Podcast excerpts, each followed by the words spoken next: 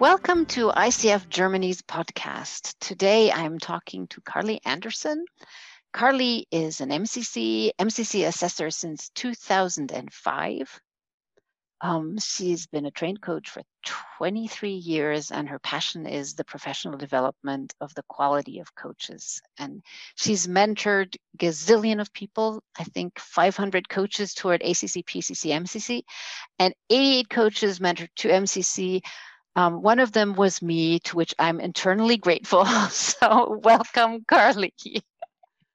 Thank you, Kirsten. And one of the delightful experiences I've had is to work with you and your curious mindset through our mentoring. It was really uh, informative for me as well. So thank you for that honor. Yeah, it was it was mind-boggling for me because I was coming from some completely different place, but I think together we got me to understand what it takes to be an MCC it was really beautiful to watch uh, your your process of learning. You're quite the learner for those people who want to model great learning. You are a great learner, Kirsten. As are you. I think you just mentioned that being a constant learner is also one of your passions. True. What I would like um, to interview you about is um, your involvement with the development of the PCC markers uh, I think people who have listened to this podcast before are aware of how the ICF came up with the core competencies. Um, we interviewed Carly, uh, Car- uh, Carrie um, Abner about that. So if anyone wants to listen, wants to know how the competencies were developed, that's the podcast to listen to. But then from the competencies, you developed a, a, team of people developed the PCC markers, and maybe you could tell us a little bit about how what that was like. Certainly. Last February, in fact, we really began the uh, pro- process is the word of uh, taking the updated core competency model and aligning the PCC marker assessing with it, starting with doing the PCC markers. And a core team of 15 global coaches was selected. We went to ICF headquarters in Lexington, Kentucky for two days to start the process. And then we continued that via Zoom and email for another six months last year. Just before the lockdown, we got into having an in person two day, basically a workshop, which was amazing. Um, I just want to back up to the PCC markers that were released in 2014 because to me they were significantly changing everything that I understood about how to assess. The big difference being those PCC markers articulated the role of partnering. And partnering is in the ICF definition of core comp- coaching competencies. It's not only in the competencies, it's actually the definition of coaching. And now for the first time in 2014, partnering was really given prominence. So fast forward to 2020 and the updated PCC markers from my experience has not had the same level of update that those 2014 um, original PCC markers brought into existence. In fact, it's now more of a just a refining and an evolution. There's no revolution that's occurred like did in 2014. I think looking at the new PCC marker, the word partner, partners with the client appears much more often than it does in the in the old PCC markers, um, and also in the core competencies, it appears much more often. Um, have you had um, assessments with the new PCC markers, and how is that different? I have been I made a commitment in January this year. We're in what March now, so January 2021, that I was going to shift completely from using the, I'll call them now the old PCC markers, to using the updated PCC markers with all of my mentoring clients. For assessing as an ICF assessor, I'm still using the old PCC markers until the new system comes out of assessing from the ICF. So I am working with both systems, old and new, I'll call them. And uh, I don't find there's any difference as such. One of the things we worked on as a team last year with the updated PCC markers was to eliminate the duplication in the markers. And quite rightly, back in 2014, the original team decided to highlight the importance of certain behaviors of a coach. And let's remember that PCC markers are just articulating the behaviors and mindset of a coach, not forgetting that all of this is in the context of the, the core competency. So we should never lose that context and go back and look at the core competency. Here are the markers, but there may be more behaviors that could be evidenced. But what we did take out was the duplication and realized that we didn't quite need that. So that actually eliminated 10 markers. So from 47 markers down to 37. So the main difference has been actually it's easier to assess for me as a mentor coach so far. The main thing I do that's a little different is embodies a coaching mindset in the PCC markers refers to a number of PCC markers in different core competencies. So I say that's the last thing to do in terms of assessing. Now, I'm just doing it right now for my mentoring, of course.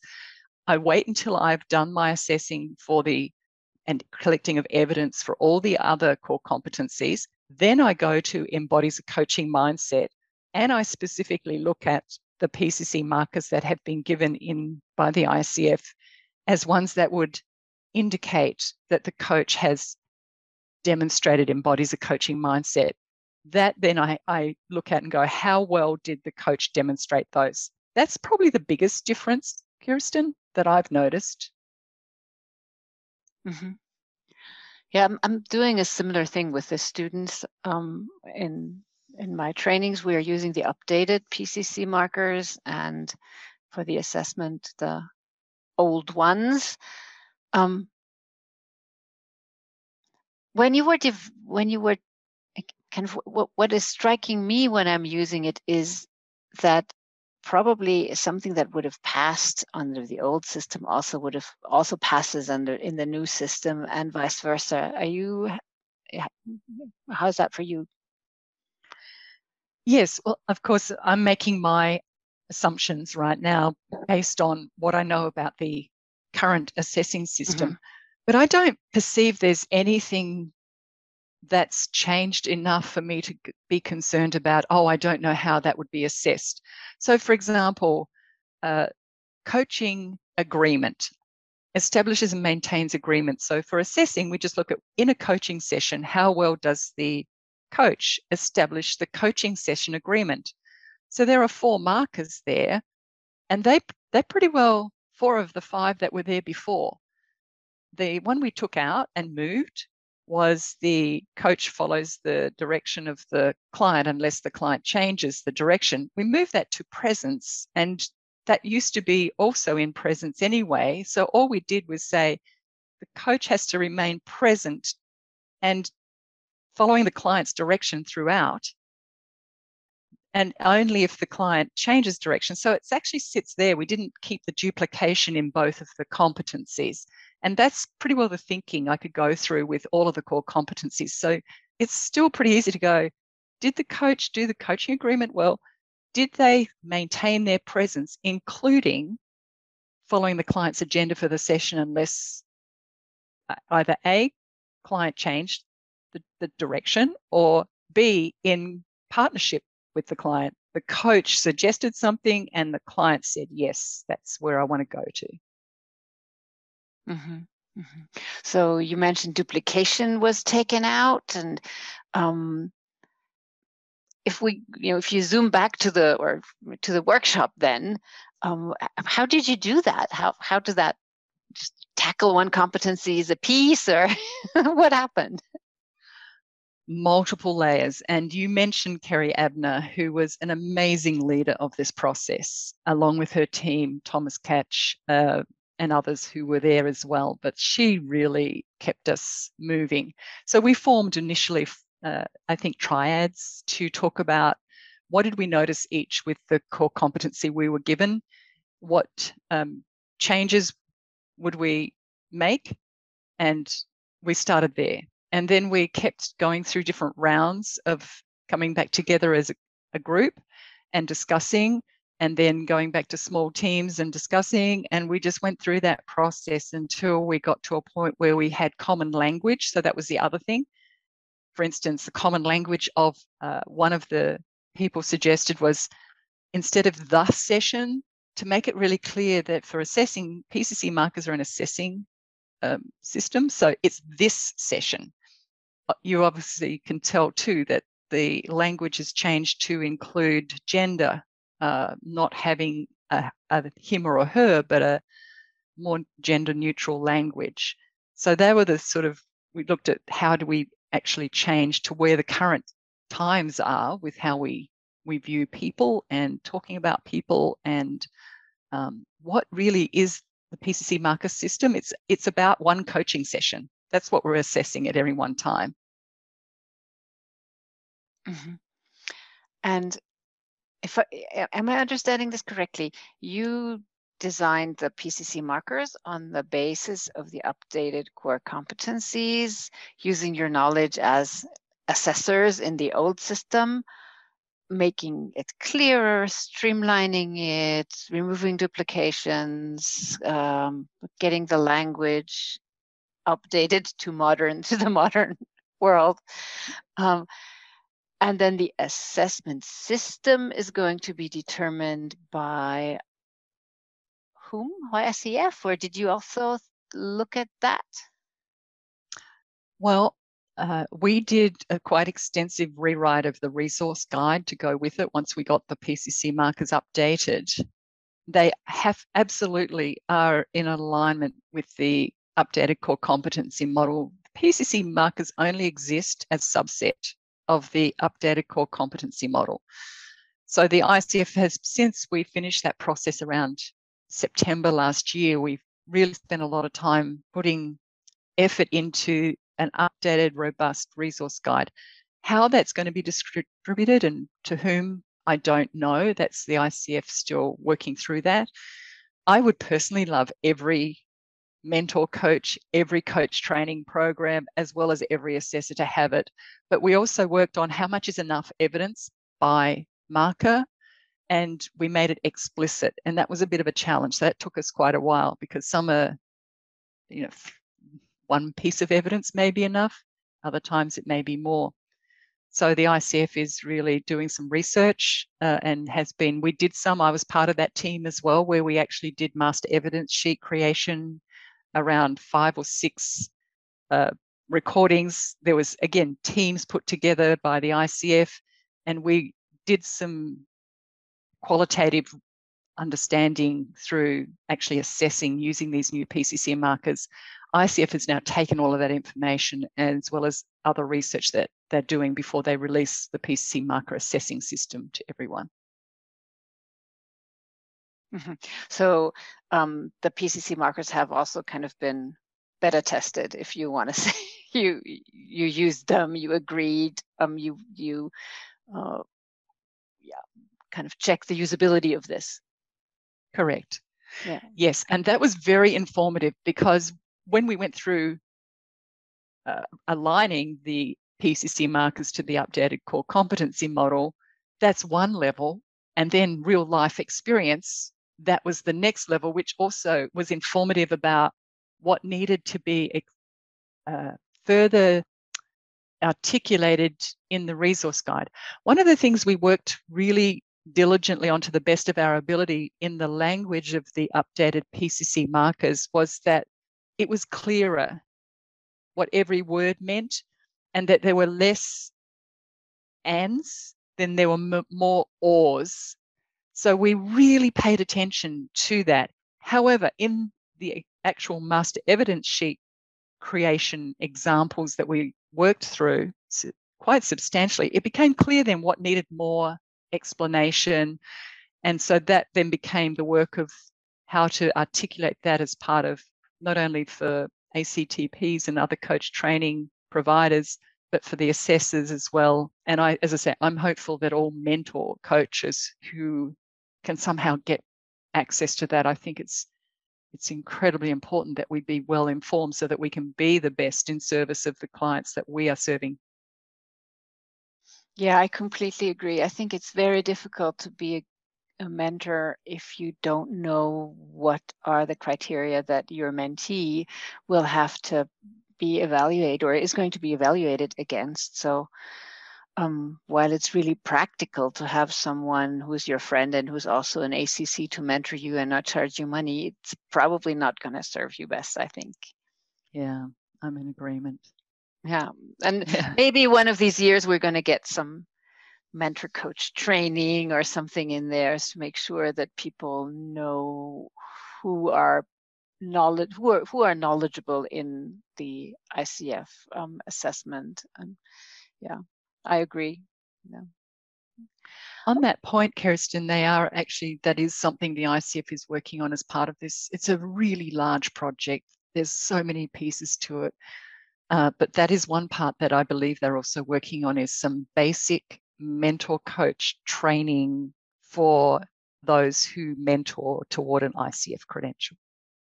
Yeah, at the moment, I think you basically you're a PCC in good standing and you pay your 50 euros to be or dollars to be listed on the on the list.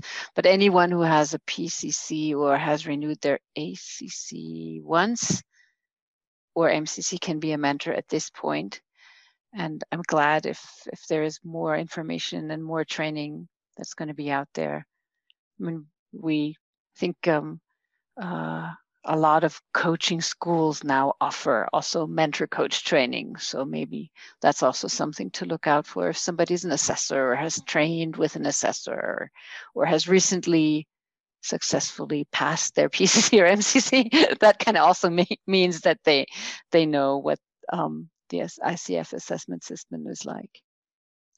Yes, and, and I think that that's a really interesting point because what often happens is somebody who's just got their PCC, in this case, seeing we're talking about the PCC markers, may assume then they know everything about how to assess every type of coaching for that, and they don't.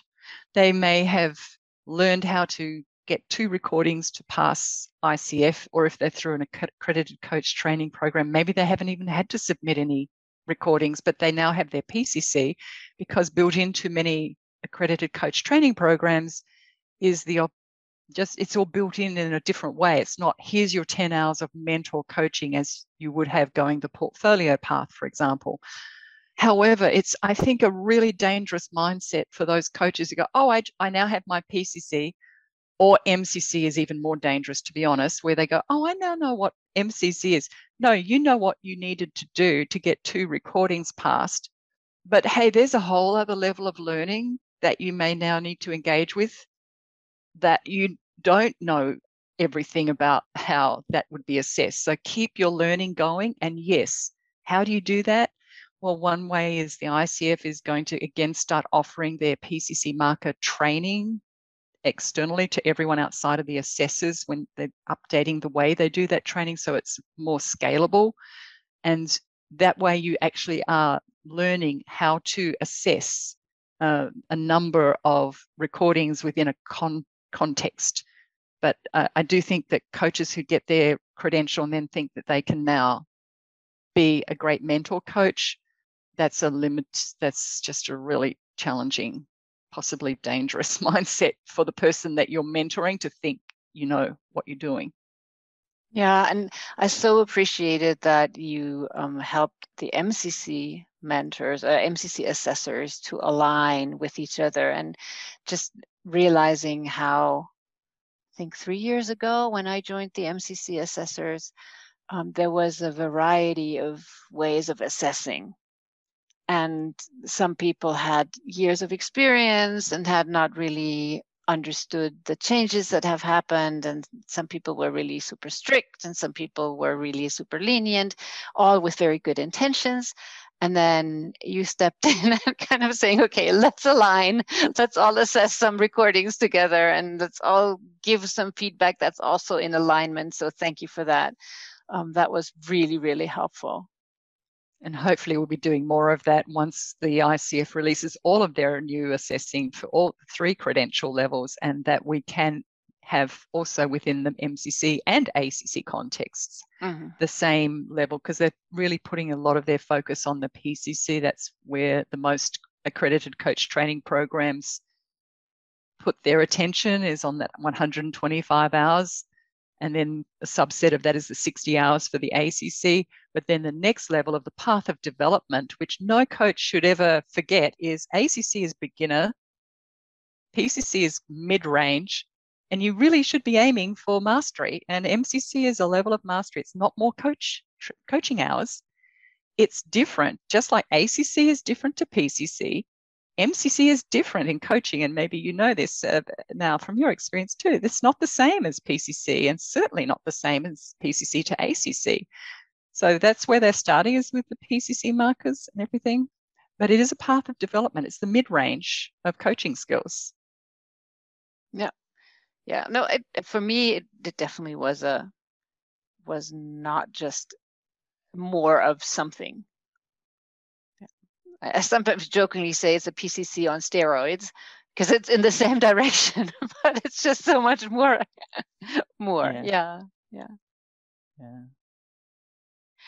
So, is there anything I haven't asked that you want to share about um, ICF assessment and PCC markers mentoring? Well, I think it's important that I say that I'm just giving my experience. I'm not speaking on behalf of the ICF. Mm-hmm. I'm not an official representative in this podcast for the ICF. If you have specific questions about the PCC markers or the updated core competency model, then please do contact the ICF directly. I think the other thing is to remember that uh, the, the core competency, updated core competency model has not, it's not new. It's just really taking something that we've been doing for the last 20 years and just refining it. The fact that embodies a coaching mindset is a new core competency is not new for most of us who've been mentoring and training around that for decades, really the last decade in particular, because coaching presence always is about developing your capacity and capability to deliver your presence in every session. So all ICF has done now is take out into a separate one, embodies a coaching mindset. The other challenge um, that I think maybe we're only going to find out when the assessing occurs is how the difference between powerful questioning and direct communication is going to be assessed because we had a very clear difference between this is, this is about questions and this is about everything other than how you ask a question. Now they're all under evokes awareness. And that is going to, there's only really the last uh, subpoint in the ICF core competency model now that speaks to the skill of direct communication. It's a big one. It's how do you offer intuitions, insights, thoughts, and feelings without attachment and let the client determine how they respond. And so that there is going to be interesting in the PCC marker assessing system, how that shows up and what ICF is thinking about and with their research, so that we don't lose that skill. That's the only one I feel like has got a bit lost in the updated core competency model. And I would be interested to see how it's going to be assessed because we've got it there in the PCC markers under evokes awareness. Uh, but we'll see completely agree. Thank you so much. This was lovely speaking to you. Um, I think I want to stress that if anybody has any questions about official stuff, do contact support at coachingfederation.org. They're lovely people. They always answer. There, there is a ticket system. So mm-hmm, if you have, if you're in need of a great mentor, you know where Carly is. CarlyAnderson.com is your website correct? It is, yes. Yes, Thank so you, there she is. Um, and I hope you enjoyed our podcast. Thank you for joining us, Carly. Thank you so much, Kirsten.